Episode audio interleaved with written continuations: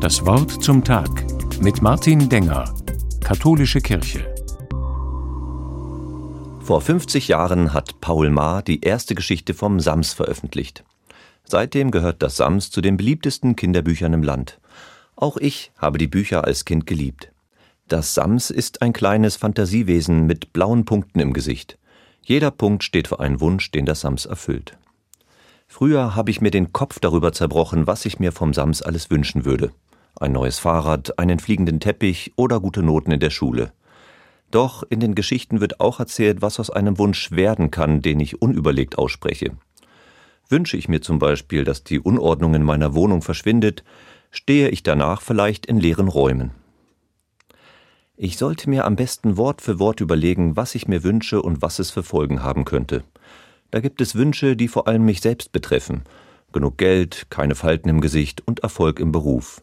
Und da gibt es Wünsche, die gehen über mich hinaus.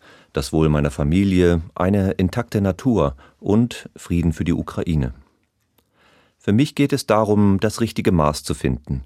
Wenn ich nur noch um mich selbst kreise, führt dies selten zum großen Glück. Je mehr ich habe, desto größer werden die Ansprüche und ich werde immer unzufriedener.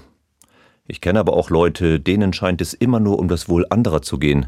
Sie opfern sich für andere auf und vergessen dabei ihre eigenen Bedürfnisse. Am besten erscheinen mir Wünsche, die anderen und mir weiterhelfen. Nach diesen Wünschen suche ich. Zum Beispiel habe ich im letzten Monat an einer Fortbildung teilgenommen. Da lief nicht alles nach Plan und fast hätte sich unsere Kursgruppe ordentlich verkracht. Gerade noch rechtzeitig habe ich meinen Ärger heruntergeschluckt und mich gefragt, was wünsche ich der Gruppe? Was kann ich beitragen, damit wir gut zusammenarbeiten können? Mit vereinten Kräften haben wir uns danach wieder zusammengerauft. Darum meine ich, es lohnt sich bei den Wünschen über sich hinauszudenken. Probieren Sie es aus. Wünschen Sie heute den Menschen, die Ihnen begegnen, dass Sie einen wunderbaren Tag erleben. Ich bin mir sicher, der Wunsch wird auf Sie zurückstrahlen.